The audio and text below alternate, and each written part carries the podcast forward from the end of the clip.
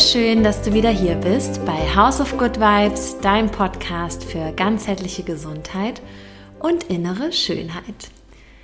Ich bin tatsächlich wieder zurück in Berlin auf deutschem Boden und ja, ich muss sagen, eigentlich fühle ich mich äh, noch nicht komplett wieder hier, äh, sondern ähm, ja, bin wirklich noch so ein bisschen mit den Gedanken äh, in Mexiko äh, bei der Sonne und äh, kann mich noch nicht so ganz hier wieder akklimatisieren. Und genau aus diesem Grund dachte ich, ist es doch vielleicht ganz schön, heute auch nochmal ähm, in dieser Folge über Mexiko zu sprechen und ähm, da nochmal in Erinnerung zu schwelgen und dich äh, dabei mitzunehmen.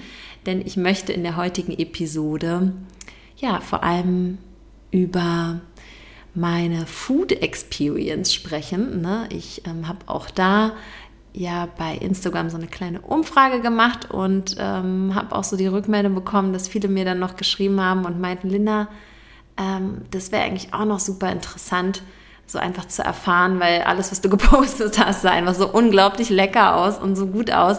Was war das alles? Ähm, erzähl uns so ein bisschen darüber. Äh, es sind natürlich nicht nur Sachen, die man nur in Mexiko bekommt, aber teilweise schon. Ähm, vielleicht auch von der Zubereitungsweise her. Und ähm, das kann natürlich auch so ein bisschen inspirieren. Manche Dinge kann man vielleicht ähnlich hier machen oder ähm, ja, wenn du vielleicht äh, doch mit dem Gedanken spielst, irgendwann mal nach Mexiko zu reisen äh, oder mal wieder nach Mexiko zu reisen, falls du da schon warst, ähm, dann ist das vielleicht auch ganz interessant für dich oder aber einfach um ein äh, ja, mexikanisches äh, Menü mal zu zaubern oder auch ein Dinner oder dich da einfach so ein bisschen inspirieren zu lassen, wenn es Sachen sind, die man vielleicht ähm, ja in ähnlicher Form auch hier umsetzen kann. Genau, also einfach mal so eine kleine Food Edition aus Mexiko hier in dieser heutigen Episode.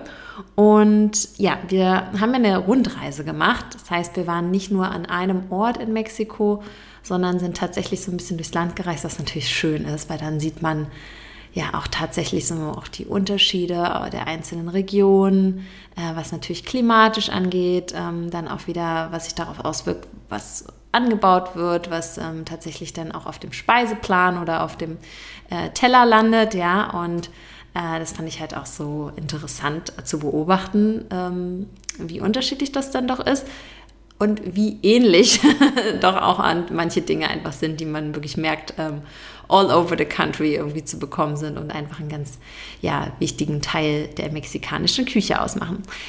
Genau, also ne, ich, oder wir waren eine Nacht in Mexico City, was jetzt nicht so zählt. Ähm, hätte ich da jetzt mehr natürlich irgendwie gesehen an Restaurants, an irgendwelchen Märkten und so, würde ich da wahrscheinlich auch noch mal irgendwie drüber sprechen.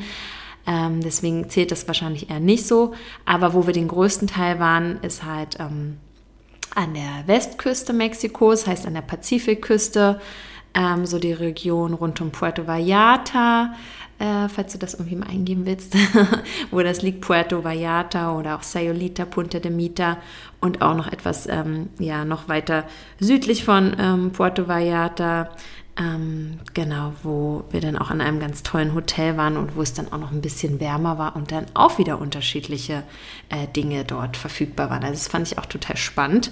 Und ja, am Ende ähm, der Reise sind wir dann noch ähm, rüber auf die karibische Seite. Das ist so die Yucatan-Halbinsel und ähm, waren dann auch dort unter anderem in Tulum, wo ich auch sehr, sehr leckere Dinge gefunden habe.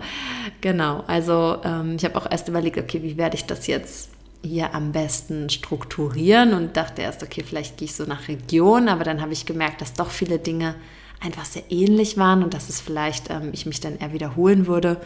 Und ähm, genau deswegen werde ich jetzt eigentlich eher so nach den Lebensmitteln gehen, die ich äh, dort entdeckt habe, häufig gegessen habe, in manchen Regionen nur gegessen habe und dann ja vielleicht hin und wieder natürlich auch was zu Regionen sagen, aber eher ähm, das sozusagen nach den Lebensmitteln kategorisieren.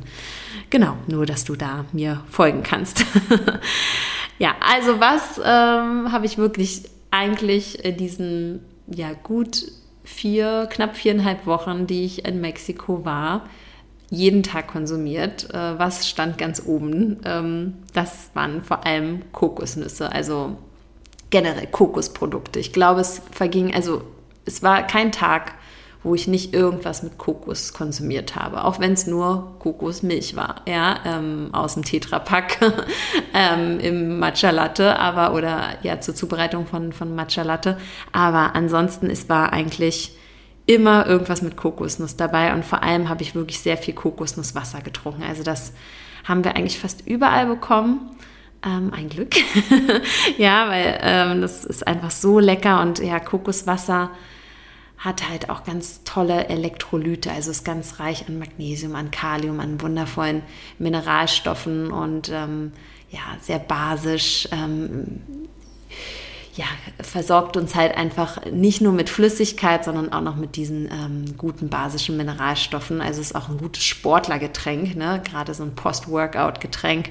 Ähm, aber auch einfach gut, wenn man am Strand liegt und nichts macht und sich dann einfach diese Kokosnuss gönnt.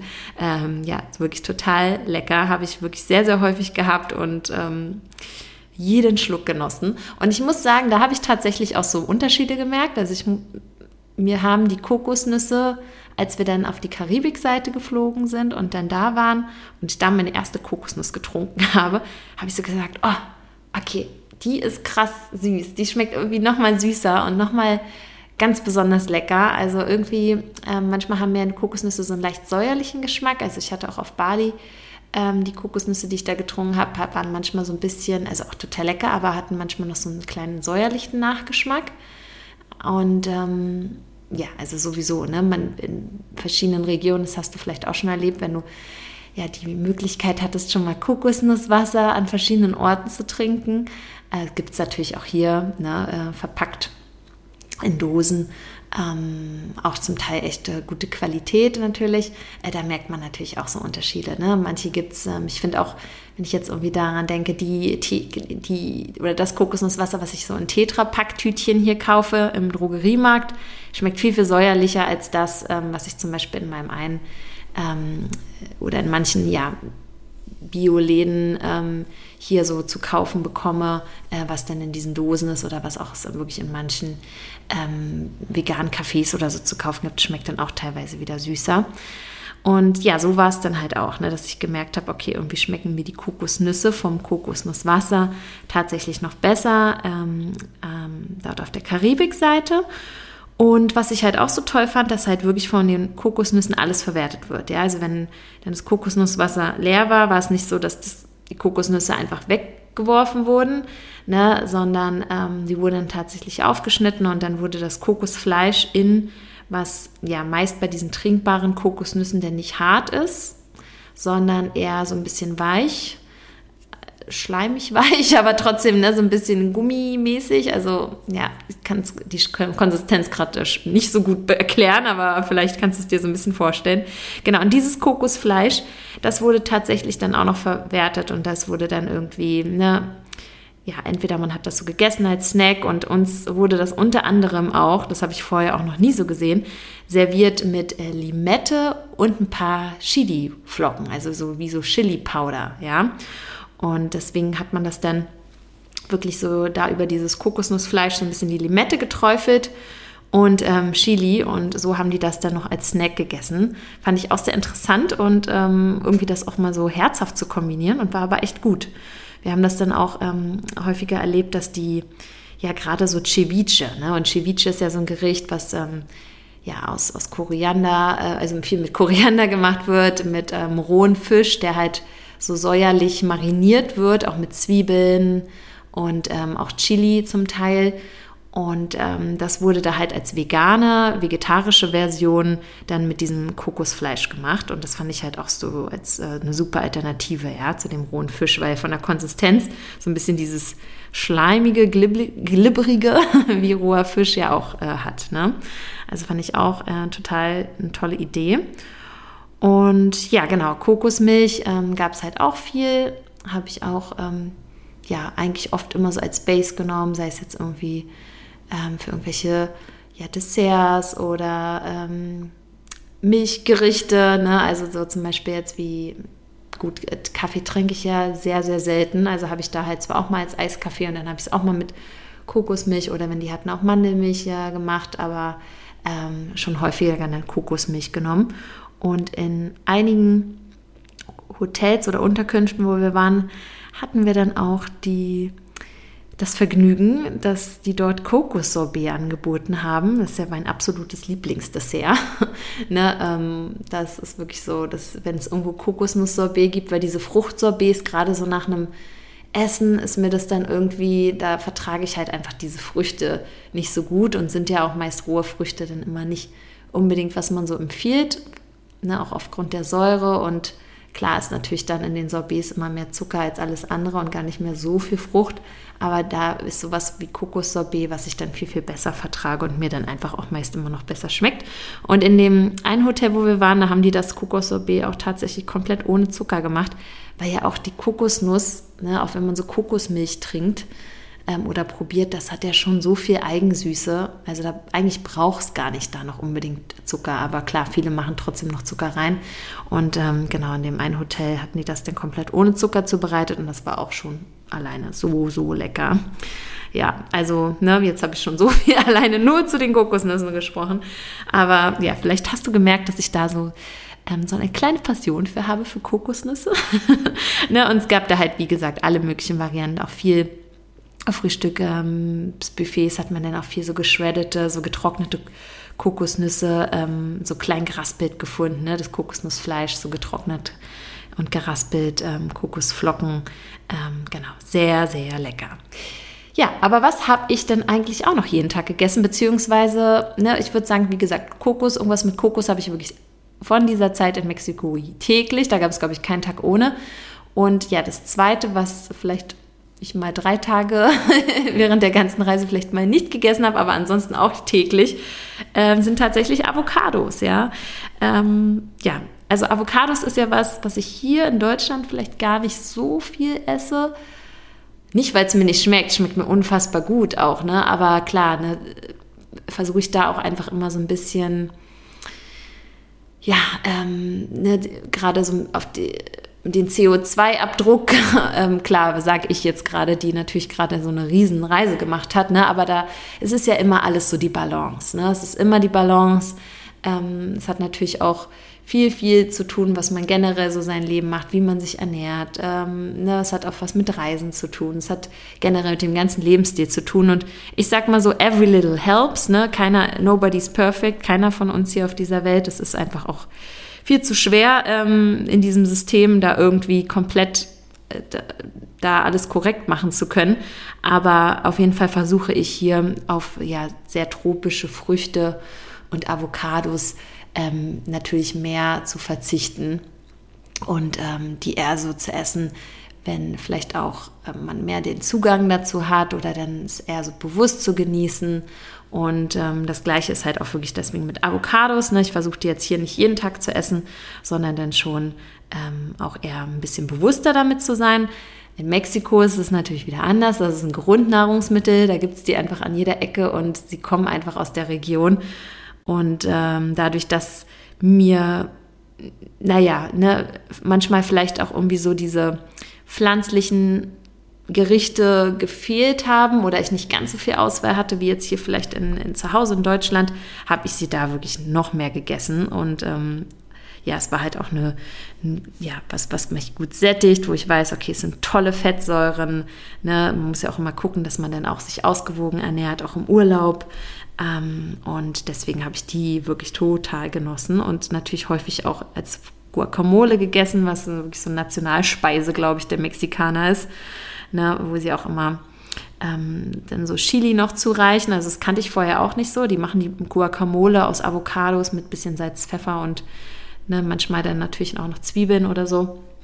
Ähm, relativ plain und haben dann meist noch so ja drei verschiedene Chili-Soßen gereicht, die man dann darunter mischen konnte, je nachdem wie ähm, wie scharf man das dann haben möchte, wollte und haben auch meist noch Limette dazu gebracht und äh, das dann ähm, ja meist auch mit Tacos serviert, also mit Tacos aus Mais haben sie das hin und wieder serviert oder auch mit äh, Chips aus Gemüse oder aus ähm, Kochbananen, so Plantain-Chips. Ja, ähm, genau. Ich bin habe das hin und wieder auch mit Chips gegessen, aber nicht so häufig muss ich sagen, sondern mir häufig eher so ja, Gemüse dazu bestellt und das eher einfach als Beilage irgendwie zu Gemüse ähm, gegessen.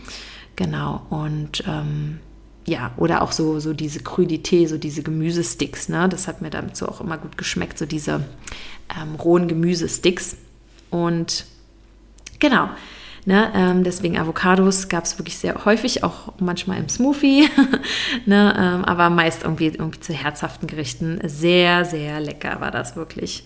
Ganz, ganz toll. Ähm, und jetzt, ja, glaube ich, brauche ich erstmal eine kleine Avocado-Pause. ähm, ja, einfacher gesagt als getan, weil ich glaube, den ersten Tag, als ich hier zurück war und dann äh, beim Asiaten war hier in Berlin, äh, gab es gleich wieder Avocado in meinem vegetarischen Sushi. Aber naja, ähm, trotzdem lecker. Also die Nase voll habe ich davon noch nicht, aber genau, auf jeden Fall ähm, muss es jetzt vielleicht nicht mehr ganz so viel sein.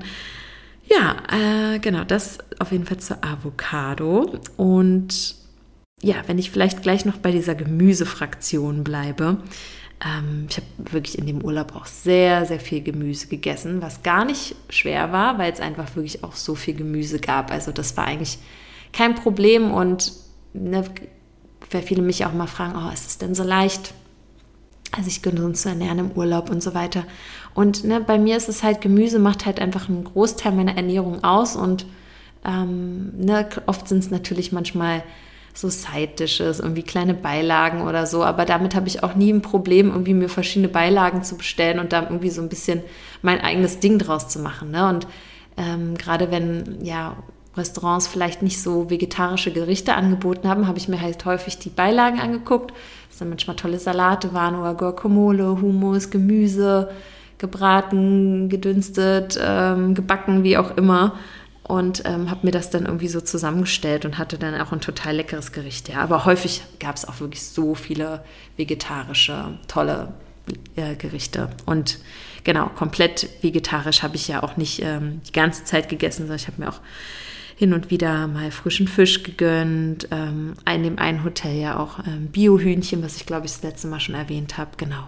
Aber natürlich, ne, den Großteil war es gemüsereich und ja, das Gemüse, was es dort ganz, ganz viel gab in Mexiko, waren ähm, auch Karotten. Wirklich gab es eigentlich in allen Regionen, habe ich ganz viel Karotten äh, gefunden.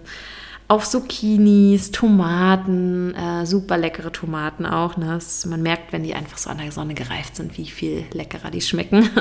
ähm, tatsächlich auch so Kohlgemüse gab es einige Sorten, also ganz viel Blumenkohl ähm, und Rosenkohl auch. Ja, und ähm, auch ganz äh, cool zubereitet zum Teil.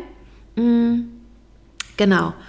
Ja, also das waren so die gängigen Gemüsesorten, die ich da so probiert habe. Ähm, was ein bisschen was Ausgefalleneres war, ist, dass ich ähm, Kaktus in dem einen äh, Hotel probiert habe. Also ne, es, es war wirklich so der, ja, so, so, so ein Kaktus, der quasi komplett so zum, zum Verzehr geeignet ist und äh, der dann auch so, also es sind eigentlich so die grünen Triebe von dem Kaktus, die verwendet werden. Ja, ich habe dann so ein bisschen recherchiert und diese kleinen grünen Triebe, die werden halt einfach roh im Salat ähm, zubereitet oder einfach roh in den Salat gegeben. Und so von der Konsistenz oder vom Aussehen haben, mich, ja, haben die mich auch so ein bisschen an eine grüne Paprika erinnert, die geschält wurde, also ohne die Schale, ja. Ähm, genau, und da habe ich auch erst gedacht, ah, ist das, was ist das? Und es war aber ein bisschen weniger bitter als grüne Paprika. Ich weiß ja, dass die meisten immer grüne Paprika nicht so mögen. Ich würde sagen, es war weniger bitter, ähm, aber auch wieder bitterer jetzt zum Beispiel als eine Salatgurke, ja, auch wieder so ein bisschen fester als eine Salatgurke. Genau, aber ne, ich habe äh, mich erkundigt. und äh, wirklich, also es ist ein richtiges, ähm, also gerade weil es diese jungen Triebe sind von dem Kaktus, äh, ist es auch so ein richtiges Superfood äh, in Mexiko. Ja, also es ist, man weiß, es ist sehr, sehr kalorienarm, deswegen ist es beliebt. Äh, es enthält ganz, ganz viele Anti Antioxidantien äh, super viele wertvolle Vitamine, Mineralstoffe und Spurenelemente. Und ja, wenn Lebensmittel einfach so viel geballte Mikronährstoffpower mit sich bringt, dann verdient es auf jeden Fall den Namen ähm, Superfood. Und äh, deswegen ist es auf jeden Fall ein Superfood. Ähm, und war ich auf jeden Fall happy, dass ich das da mal probieren durfte. Und genau, was auch noch ein Gemüse ist, was ich vorher noch nie probiert habe, was aber tatsächlich auch wirklich nur so aus Mexiko, aus der Region kommt, ist äh, Jikama oder Hikama, Hikama, ich glaube, so hat man es ausgesprochen, wird auf jeden Fall mit J geschrieben. Und genau, habe ich auch ähm, am Anfang nicht so richtig einordnen können, als ich es ähm, gesehen habe. Also es wurde tatsächlich häufig auch roh gereicht, zum Beispiel zu Hummus oder wenn ich ne, gesagt habe, ich habe äh, häufig zu Avocado oder Guacamole ähm, so diese Krüdité, dieses rohe, diese rohen Gemüsesticks bestellt. Dann haben, wurde häufig immer Karotte gebracht, ja, und das auch in unterschiedlichen Regionen, unterschiedlichen äh, Unterkünften. Also ich habe gesehen, dass das halt da so die drei verschiedenen ähm, rohen Gemüse-Favorites sind. Ja, also Karotte wurde roh immer gebracht, Gurke und Jikama als drittes. Ja, und dieses Jikama schmeckt eigentlich also ich konnte es erst nicht so richtig zuordnen. Ich habe auch gedacht, okay, es erinnert mich so ein bisschen an so eine Cantaloupe-Melone, weil es süßlich ist, aber irgendwie ist es eher von der Konsistenz wie eine Karotte oder ein Apfel, aber auch nicht so säuerlich. Also ja, ne, es hat eigentlich wirklich eher was, sage ich mal, von einer weißen Karotte, weil es ist vom Fruchtfleisch weiß. Es ist halt eine Knolle von einer ähm, ja, von einer Pflanze, die eigentlich eher zu der, zu der Familie der Bohnen gehört. Ja, deswegen wird sie auf Deutsch auch die Jicama Yam, Yambohne genannt. Und die bildet halt so Knollen aus, die dann halt geschält werden und halt roh ähm, verzehrt werden. Ne? Und häufig, wie gesagt, wurden die so zu Humus oder ähm, so gereicht. Und ja, das fand ich halt mega, mega lecker auch. Also hat auch so eine ganz erfrischende äh, Note gehabt. Genau, also das war jetzt auf jeden Fall ein Gemüse, was ja, ich glaube, er wirklich so aus dieser Region kommt. Genau, und ähm, ja, ähm, Koriander, ne, was ich jetzt, sage ich mal, auch noch dazu zähle oder als natürlich als Kräuter hm, oder als Kraut ähm, lieben die Mexikaner auf jeden Fall auch. Ja, also es ist wirklich in allen möglichen Gerichten oder auf allen möglichen Gerichten und ich weiß, dass viele natürlich, entweder man ist halt lieb Koriander und ist ein totaler Fan davon, oder man kann es halt gar nicht ausstehen. Also so wenig dazwischen gibt es meist nicht. Und äh, die Leute, die es halt gar nicht ausstehen können, für die ist das halt ja das Korianderkraut so nach ähm, Seife halt schmeckt oder so seifenähnlich, ja.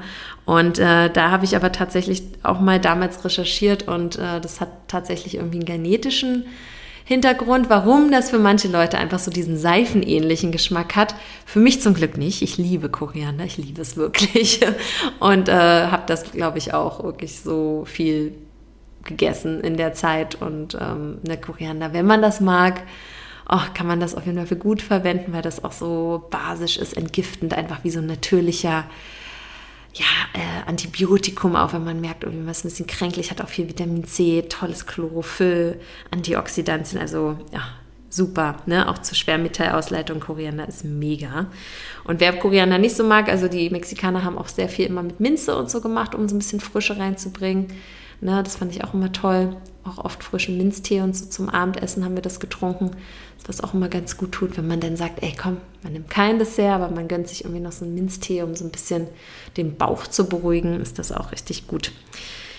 Ja, ähm, genau, ich überlege, ob ich dann vielleicht jetzt einfach mal ähm, so ein bisschen weitermache hier mit den verwendeten Gewürzen. Also ja, auf jeden Fall wurde ganz, ganz viel Chili natürlich verwendet. Ne? Habe ich, glaube ich, ja eben schon so ein bisschen gesagt, gerade zur Guacamole wurde das gereicht. Also immer, wenn man irgendwie gesagt hat, naja, ein bisschen spicy kann sein, aber just a little bit, das war eigentlich meist schon zu viel. also, ne, da musste man auf jeden Fall vorsichtig sein. Und ähm, deswegen, da waren, wurde ganz, ganz viel auch mit Habanero-Chili gemacht. Ich habe zum Beispiel auch ähm, das erste Mal Aguachile gegessen. Aguachile ist so eine ist so eine Basis von so einer Soße, so einer klaren Soße, die ja eigentlich so, also ne, mir wurde erklärt, die Hauptzutaten dieser Soße sind Salatgurke, Limette, Koriander, ne? wer es mag, mag's, äh, Habanero Chili, Zwiebel, Knoblauch, genau. Und diese Mischung, die ich gerade aufgezählt habe, die wird dann wirklich so püriert, ne? so richtig, also zu so einem Sud. Und äh, in diesem Sud, diesem Aqua Chile, wurde dann häufig auch irgendwie Fisch oder Seafood oder als vegane Option dann auch zum Beispiel sowas wie dieses Kokosnussfleisch oder Palmherzen, ne? weil Palmherzen haben auch immer so ein bisschen so festeres, ähm, ja, so eine festere Konsistenz wird auch häufig so dann für, für so eine vegetarischen ähm, Salatoption oder ne, ähm, vegetarischen Alternative zu Ceviche und ähm, Co. verwendet. Und ähm, ja, dieses Aquachile war auch so richtig frisch und es hat auch so deswegen diese schöne grüne Farbe. Also es war auch total lecker, ja. Genau, und ähm, wo wir jetzt vielleicht so bei Mischungen sind, ähm, was ich auch schon mal in Berlin gegessen habe, aber mir immer nicht so bewusst war, was das eigentlich ist. Und wo ich jetzt so drüber schmunzeln musste, war Mole. Ja, und Mole, auch geschrieben M-O-L-E, ist halt auch so eine Mischung aus verschiedenen Soßen. Also ist auch so ein typisches Nationalgericht, würde ich sagen, in Mexiko. Weil ja, so eine Mole ist halt wie so ein, so ein Blending aus so verschiedenen Soßen. Es hat halt immer ganz viel Chili auch dabei. Ähm, meist auch, ja, zum Beispiel Gemüse wie Tomaten ist so eine Basis. Aber ich hatte auch so Mole, äh, wo die mir gesagt haben, dass die so ein bisschen ähm, Ananas auch mit reingemacht haben. Oder eine, wo ähm, auch als Basis auch äh, Bohnen mit dabei waren, die, die dann gleich so von der Konsistenz vielleicht auch so ein bisschen fester war. Limette, um das ein bisschen frischer zu machen. Also da gibt es, glaube ich, ganz verschiedene Variationen, aber ich glaube, eine der Hauptzutaten ist halt immer Chili. ne? Und diese Mischung von diesen verschiedenen Soßen, die wird dann halt häufig, ähm, ja, so wie als auf so, auf so Gemüse drüber gegossen oder auch, ähm, also ich habe es eigentlich immer in Kombination mit Gemüse da probiert. Und das macht das äh, Gemüsegericht natürlich gleich noch aufregender, ne? weil klar, das werde ich natürlich auch immer häufig gefragt und so, oh, Gemüse ist irgendwie so langweilig und mir fehlt da irgendwie ein bisschen was. Und da habe ich so daran gedacht, ach krass, ja, die Mexikaner, ne, weil ich weiß, dass gerade vielen immer auch Gemüse fehlt, weil ja, gerade Fleischfans mögen immer diese ganzen Soßen, die es dann irgendwie so, ne, diese würzigen Soßen, so Umami-Geschmack, den es irgendwie zu Fleischgerichten gibt. Und ich glaube, dass diese würzigen Soßen, die man wirklich so lecker zubereiten kann, also gerade aus auch diese Mole-Soßen ähm, zu Gemüse, ähm, machen das gleich, peppen das so auf, ne? machen daraus gleich irgendwie so ein viel interessanteres Gericht. Also genau, da, das habe ich so für mich mitgenommen, dass ich mit solchen solchen Sachen, so mit Soßen auf Gemüsebasis noch viel mehr machen möchte, weil das einfach das ganze Gericht so besonders macht. Und äh, das ist dann auch nicht so ein bisschen Soße, was man so rüberträufelt. Ne? Diese Mole ist dann wie so eine, schon fast wie so eine, wie eine Suppe. Ja, also nicht ganz so dünnflüssig, ja, sondern so wirklich wie so eine, also man, man gießt da echt viel drauf, ja. Ähm, deswegen wird es auch meist immer in so tiefen Tellern ähm, ja, zubereitet oder in tiefen Tellern gereicht und ähm, ja, macht echt was her. Also, ne, vielleicht auch wenn du jetzt so damit Struggle hast, oh, irgendwie Gemüse, wie kriege ich das irgendwie meiner Familie verkauft, mehr Gemüse zu essen. Ne, probier es wirklich auch mal mit solchen Soßen oder generell, ne, wenn man auch sagt, okay, wie kriegt man mehr Gemüse unter? Ja, auch durch solche Soßen vielleicht. Ne? Da kann man, ähm, wie gesagt, und es muss ja nicht nur immer Tomatensoße sein. Ne? Also klar, hier ist bei diesen Mole ist häufig natürlich Tomate auch mit dabei, aber muss halt auch nicht. Ne? Da kann man auch wirklich, äh, wer im Koriander mag, viel noch so solche Kräuter unterjubeln oder halt auch Paprika oder Zucchini und solche Sachen. Also ne, ich äh, werde auf jeden Fall selber noch ein bisschen experimentieren und ähm, ähm, fand das auf jeden Fall super inspirierend. Genau und ja, jetzt ähm, vielleicht mache ich jetzt auch gleich weiter, weil ich ja auch vorhin so ein bisschen über ähm, darüber gesprochen habe im Zuge von diesen ähm, Guacamole und Avocados, die ich viel gegessen habe, dass da ganz häufig natürlich so Mais-Tortillas gereicht wurden oder Mais-Tacos, ne, so Mais-Chips. Und Mais ist tatsächlich, ja, ähm, in so gerade Zentralamerika oder auch vor allem in Mexiko einfach ein Grundnahrungsmittel. Deswegen findet man wirklich Produkte aus Mais mehr als Dinge oder Produkte, Lebensmittel aus ähm, Weizen. Ne? Was bei uns Weizen natürlich an jeder Ecke ist, ähm, wo man Dinge mit Weizen findet oder Weizen einfach irgendwo zugegeben ist, gerade auch bei industriell verarbeiteten Produkten oder Ähm, natürlich, ne, gerade wenn wir in unseren Bäckereien gucken, also Weizen ist natürlich so das Number One Grundnahrungsmittel. Viel hier in Deutschland einfach ähm, dadurch, dass es ja sehr stabil ist auf allen möglichen Feldern, die auch ähm, vielleicht ja schon sehr ausgelaugte Böden haben. Weizen wächst immer noch und so ist das halt auch mit Mais in Zentralamerika. Ne, Mais ist ähm, quasi genauso ähm, ja, wie sagt man, zäh wie Weizen und äh, deswegen hält sich Mais auch ganz gut und kommt auch mit diesen Temperaturen klar. Und ähm, ja, ich habe hin und wieder natürlich auch Sachen mit Mais gegessen, ne, weil Vorteile von Mais sind natürlich, ähm, dass es glutenfrei ist von Natur aus, Ne, ähm, das heißt auch Leute, die jetzt irgendwie eine Glutensensitivität haben oder eine Glutenintoleranz oder eine Zöliakie sogar, ähm, können Mais halt total un, ähm, ohne jegliche Probleme essen und auch vertragen. Genau, und man muss sagen, dass Mais auch so von der Nährstoffqualität ähnlich ist wie Weizen, aber ich bin halt auch kein großer Fan von Weizen. In dem Sinne will ich jetzt auch nicht sagen, klar irgendwie auch Mais verteufeln. Ne? Es hat ähm, alles hat immer auch irgendwie in Maßen Vorteile, ne? gerade dadurch, dass es jetzt glutenfrei ist und dann vielleicht auch verträglicher ist für viele Menschen.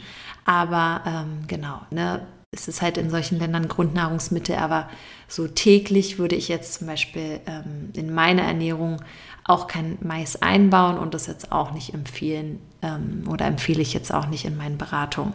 Ja, ähm, weil es einfach auch ein sehr sehr, sehr überzüchtetes Getreide ist und dann ähm, ja auch da einfach so ein bisschen die Diversität verloren geht, wenn wir ähm, uns da auch sehr einseitig jetzt sozusagen auch nur von Mais ernähren würden oder das zu einem Großteil unserer Ernährung machen würden. Jetzt hin und wieder Sachen aus Mais zu essen und Maiswaffeln, die man hier hat oder Polenta ähm, oder ne, auch einfach ähm, so, so Zuckermais oder so ist mal okay, ne? das macht ja auch immer alles die Balance aus, aber genau, wer jetzt sagt, er isst mehr, will mehr Gemüse essen und isst dann halt äh, fast nur Mais, das ist dann halt nicht so gut und würde ich jetzt nicht empfehlen.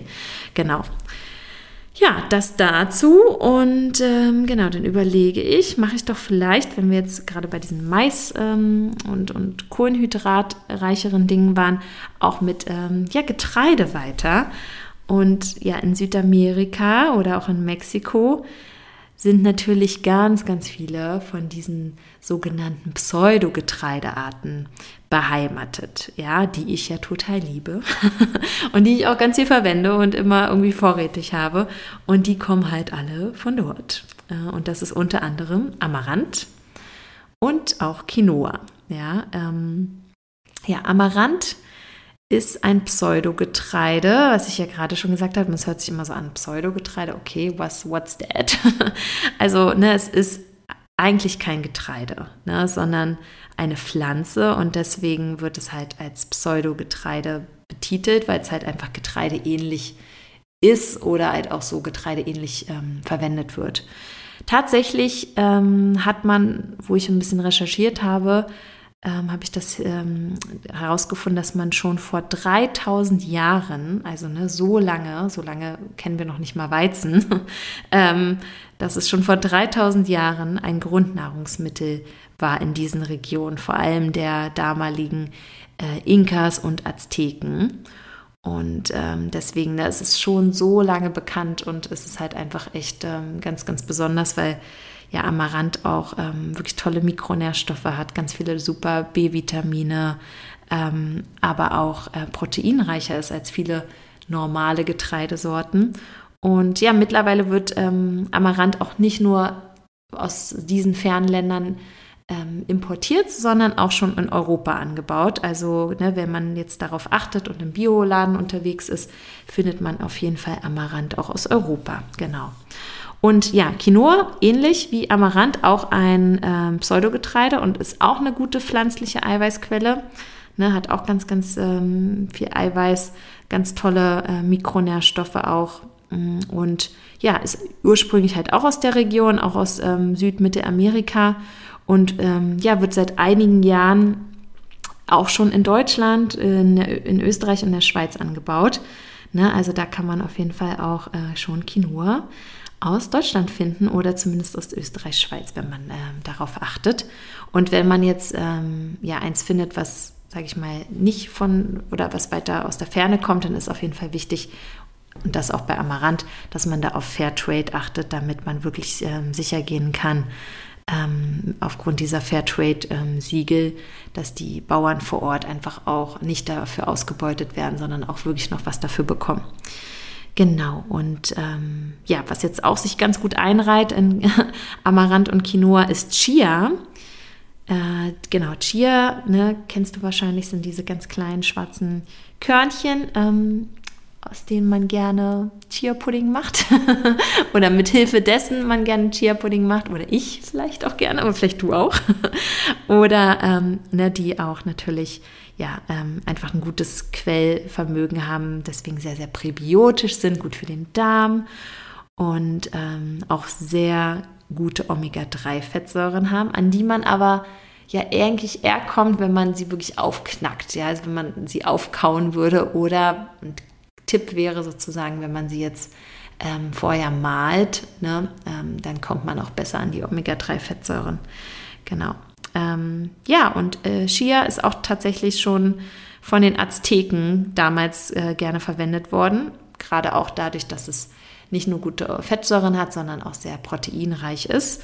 Und ähm, genau, die haben das auf jeden Fall äh, damals schon geschätzt. Und ähm, ich habe da irgendwie, wo ich, als ich recherchiert habe, stand da auch sowas wie dass man früher also gesagt hat, mit einem Teelöffel Chia schafft man das irgendwie, äh, eine weite Reise, eine Tagesreise durchzuhalten, weil das halt so viel äh, Energie liefert. Ne? Aber na gut, ähm, müsste man denn eigentlich auch aufbrechen, diese ganzen Saaten, um davon ähm, so zu profitieren und nicht so trocken ähm, darauf. Also ne, das schafft unser Mund nicht immer alle da irgendwie aufzuknacken.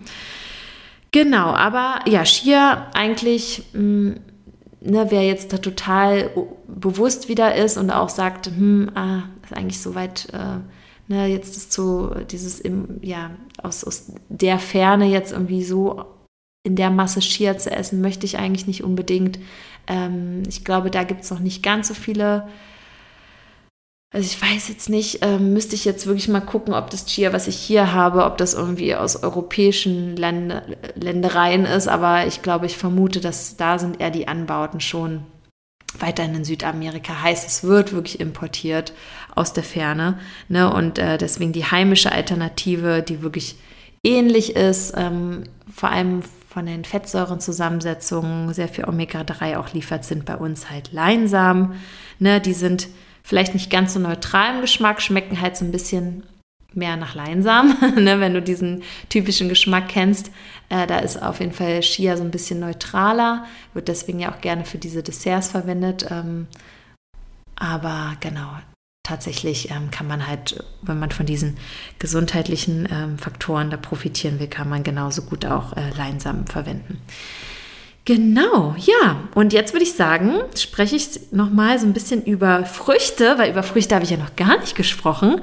Ach Gott, ich rede hier schon so lange, aber es ist einfach so viel zu erzählen. So viele leckere Sachen gab. Genau, also Früchte. Oh, habe ich ganz, ganz viele tolle Früchte natürlich gegessen, weil ja, jetzt ist es natürlich hier in Deutschland ähm, wieder nicht ganz so bunt, was das Früchtesortiment angeht. Und äh, dadurch, dass es einfach manche Früchte gibt, die man wirklich nicht importieren kann oder vielleicht dann nicht guten Gewisses hier, Gewissens hier äh, konsumieren möchte oder ja, einfach sie würden viel zu schnell schlecht werden. Das würde einfach gar nicht funktionieren, die zu importieren. Deswegen gab es natürlich da sehr viele exotische Früchte, die ich mir da gegönnt habe. Und ganz vorne mit dabei waren Papayas. Ne? Papayas sind eigentlich so, oder die Papayas wirklich eine meiner absoluten Lieblingsfrüchte, die ja mir zum einen besonders gut schmeckt zum anderen ich sie aber so schätze, auch aufgrund ihrer, ihrer gesundheitlichen, wundervollen Vorteile, nämlich ähm, vor allem, dass sie so enzymreich ist, dass sie ähm, ja, ein gutes Glucose-Fructose-Verhältnis hat äh, und diese schwarzen Kerne in der Papaya, ne, die häufig ja immer im Müll landen, ähm, die ja lasse ich mir halt auch immer reichen. Und da habe ich auch wieder einige fragende Blicke geerntet, wenn ich irgendwie in den Hotels am Frühstücksbuffet gefragt habe, okay, habt ihr noch welche von den schwarzen Papayakernen, äh, wenn ihr die Papaya aufgeschnitten habt? Die würde ich auch gerne nehmen. Und äh, ne, das, auf jeden Fall waren die immer alle so, okay, was macht das denn? Warum willst du diese, diese Kerne haben? Ne? Und habe ich immer allen auch erklärt, dass die so viele Enzyme haben, deswegen ähm, wirklich so gesund sind für uns. Also eine also die, generell sind auch in der Papaya Enzyme enthalten, aber je reifer die Papaya ist, und wir essen sie ja vor allem, wenn sie reif ist, umso weniger Enzyme hat sie und die sind dann in diesen schwarzen Kern. Und deswegen, wenn wir so einen Teelöffel von den schwarzen Kernen irgendwie täglich essen oder auch zum Essen äh, dazu nehmen, dann hilft das halt unserer Verdauung, äh, unterstützt den Darm und ähm, ja, hat halt einfach deswegen so diese Vorteile für uns und hilft einfach wirklich, ähm, ja, die unser Essen zu verdauen in dem Moment, ähm, in dem wir das nehmen. Genau. Und ne, wenn du jetzt auch eine Person bist, die im, häufig auch immer so ein bisschen trägen, trägen Darm hat oder gerade auch im Urlaub, dann auf jeden Fall mein Tipp ist Papayakerne, wenn du sie bekommst. ne? Und ähm, genau, deswegen Papayas waren wirklich ganz, ganz häufig auch auf dem Speiseplan zum Frühstück. Und was ich noch gegessen habe, waren auch Drachenfrüchte, also diese pinken. Und äh, die haben ja auch diese kleinen schwarzen Kernchen, die auch so ein bisschen ähnlich wie Leinsamen, so präbiotisch wirken oder auch ähnlich wie Chiasamen äh, und ganz toll sind. Äh, genau, also Drachenfrüchte habe ich auch gegessen. In der einen Region rund, ähm, ja, so um Punta Mita hatte ich auch, oder ja, Richtung Sayulita war das eher, äh, die Möglichkeit, eine tolle Jackfruit äh, oder Jackfruit zu kaufen. Eine Jackfruit ist ja eine riesige Frucht. Ich weiß nicht, ob du jemals mal eine frische Jackfruit gegessen hast oder das mal gesehen hast. Und ähm, aus dieser Frucht nimmt man ja halt diese einzelnen Waben so raus. Und oh, also das ist wirklich was. Ich wünsche mir, dass jeder Mensch einmal in seinem Leben vielleicht frische Jackfruit probieren darf, weil das ist so was ganz, ganz Besonderes, richtige Geschmacksexplosion. So ein bisschen geschmacklich ähnlich zwischen Banane und Mango, würde ich sagen. Genau, und da habe ich dann wirklich drei Tage von gegessen. und dann war aber auch gut, ne? Dann war mein Jackfruit äh, Hunger irgendwie gestillt und dann ähm, ja, war das auch irgendwie gut, weil die hat man ja echt nicht an jeder Ecke bekommen. Und äh, deswegen war ich auch ganz froh, dass wir uns die da unterwegs ähm, besorgt haben. Ja, und ähm, über eine exotische Frucht habe ich ja auch berichtet ähm, auf Instagram, ne, was ich auch häufiger gerne mal mache, wenn ich dann irgendwie eine besonders exotische Frucht entdecke, wie auch äh, auf Costa Rica oder auf Bali, dass ich dann darüber berichte. Und genau, das war so auch in dieser südlichen Region, südlich von Puerto Vallarta, wo wir waren, ähm, so zwei Stunden mit dem Auto da äh, in der Ecke, hatten die eine Frucht, die sich Chico Mamey nennt. Und diese Chico Mamey-Frucht sieht eigentlich super unscheinbar aus, ja von außen eigentlich so ein bisschen wie so eine braune Kartoffel, ne? also oder noch eine dunklere Schale als Kartoffel. Aber wenn man die aufschneidet, dann ist es gleich so ein Fruchtfleisch, was auch so ein bisschen, also sieht schon karamellig aus von der Farbe her, ja, so, ähm, so ganz saftig, süß, äh, karamellig schmeckt das, also total lecker. Ähm, und die haben mir gesagt, dass die auch viele Desserts damit machen leider in keinem Hotel, wo wir waren, keiner Unterkunft, haben die das irgendwie angeboten. Ne, ich verstehe das auch manchmal nicht. Da werden irgendwie dann häufig doch so viele Sachen angeboten, die die Menschen irgendwie kennen. Ähm, ja, aber ich habe mir so gedacht, oh Mann, ey, könnte ich das, würde ich einfach diese Früchte irgendwie in den Koffer tun. Ähm, naja, hätte natürlich nicht funktioniert, ähm, ne? aber ja, wäre natürlich cool gewesen, weil da hätte ich auf jeden Fall einige Desserts einfach mit ausprobiert, weil damit kann man ganz, ganz tolle Sachen machen. Haben halt auch so ein bisschen, ja, so, so wie ich hier viel auch Datteln verwende und so zum Süßen, ne? Da könnte man auf jeden Fall diese Frucht verwenden. Total lecker. Chico Mamey, super, habe ich geliebt. ja, und sonst ähm, gab es auch oft Bananen, ähm, auch diese kleineren Bananen, die auch immer sehr lecker sind und auch Kochbananen, ne, die halt in solchen Regionen, wo es Kochbananen gibt, ähm, ne, auch viel Süd- und Zentralamerika werden die halt auch verwendet, wie, ähm, wie, wie, wie wir halt Kartoffeln verwenden, ne? weil es sind halt diese Kochbananen auch viel stärkehaltiger. Ähm, genau, ja, haben deswegen auch eher so die, die Eigenschaft, dass sie halt gekocht werden müssen, damit man sie halt genießen kann und ähm, schmecken halt vielleicht auch ein bisschen süßlicher als Kartoffel, deswegen vielleicht auch eher wie Süßkartoffel, aber sind halt hell und ja, die schmecken mir halt auch super gut und habe ich auch häufiger gehabt.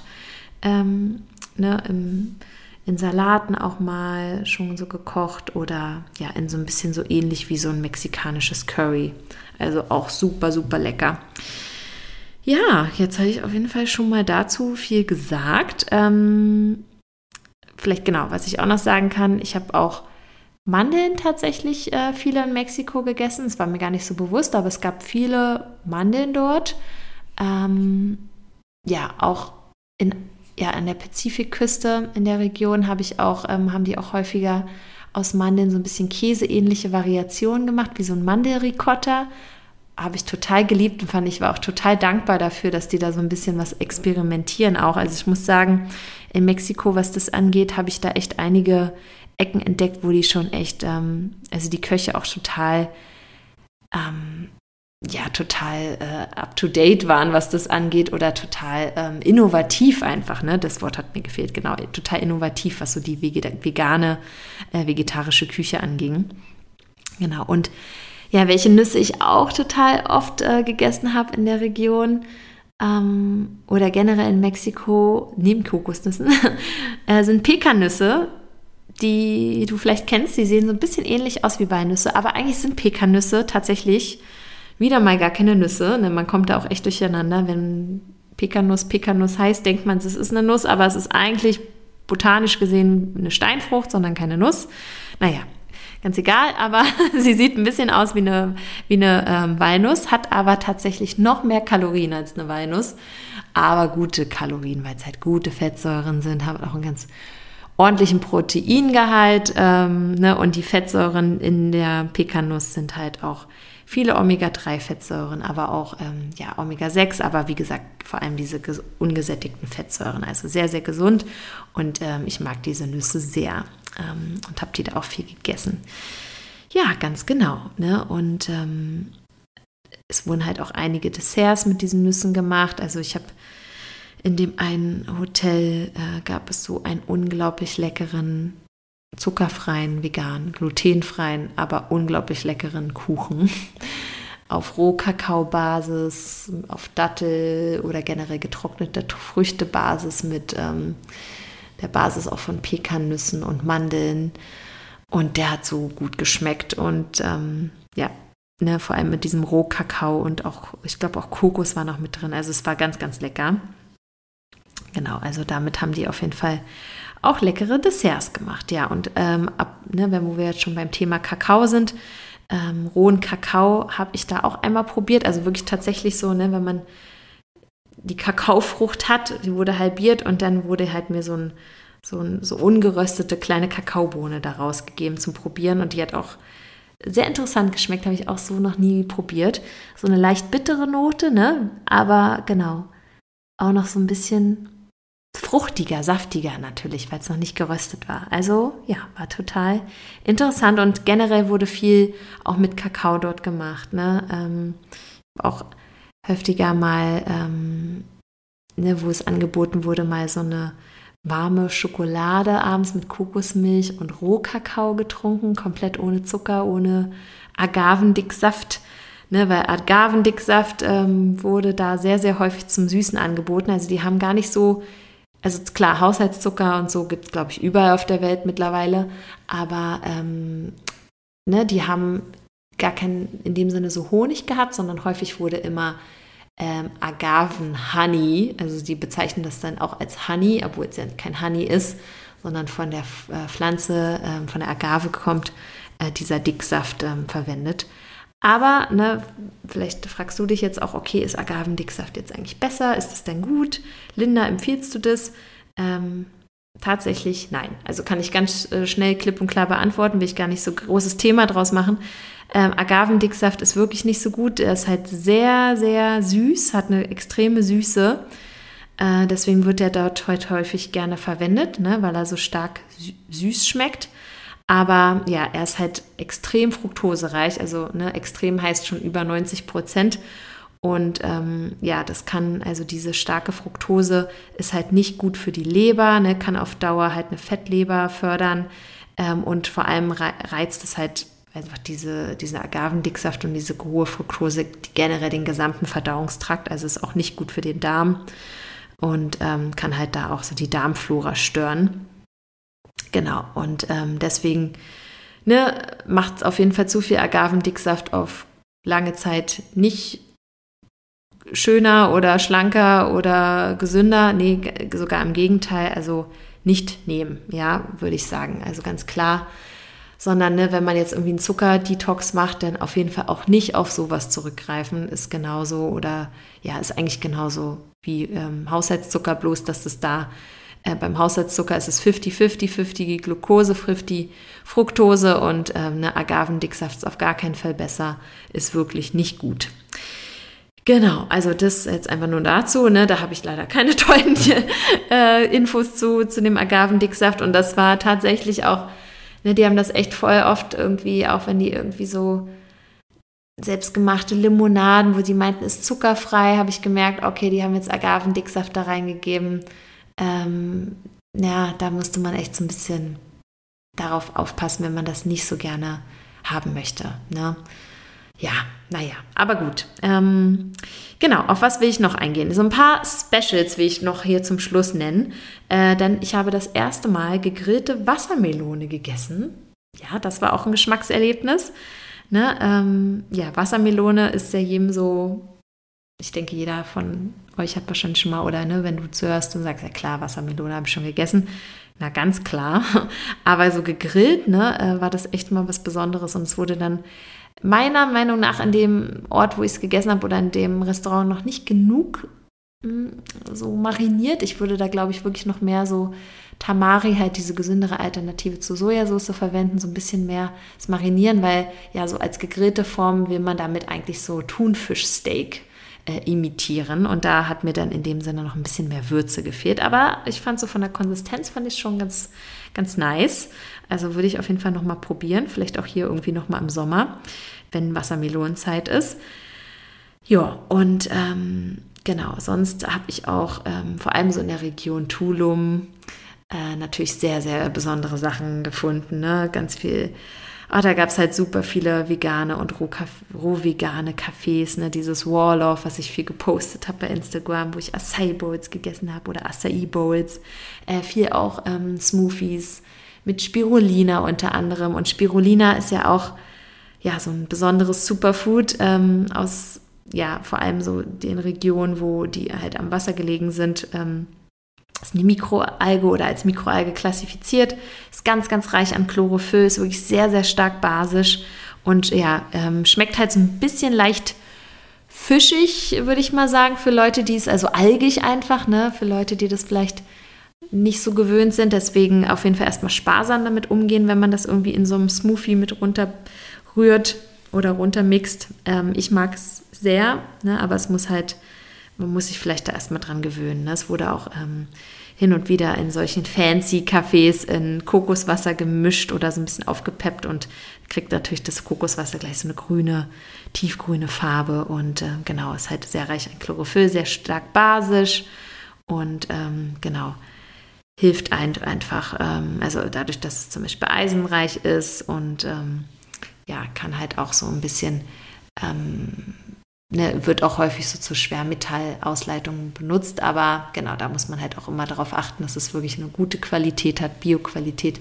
auch aus ähm, geschlossenen Aquakulturgewässern kommt, jetzt nicht noch äh, selber dieses Spirulina verunreinigt ist. Also da ist auf jeden Fall Qualität wichtig. Genau, und ja, sonst habe ich wirklich in Tulum, also gab es wirklich auch ganz viele tolle Cafés, die auch so diese Süßigkeiten Süßigkeiten, in Anführungszeichen Süßigkeiten hatten, die wirklich so rein natürlich sind auf äh, Nussen- und Dattelbasis, ähm, ne? natürlich auch viel mit Pekannüssen, mit Rohkakao, wie ich gerade schon gesagt habe, ganz viel mit Kokos. Oh, so lecker. Also wenn ich daran denke, äh, läuft mir das Wasser im Mund zusammen. Ähm, in dem einen Café gab es auch ganz viel so mit aktivierten Saaten, aktivierten, gekeimten Nüssen, Mandeln, äh, Haferflocken, also total lecker.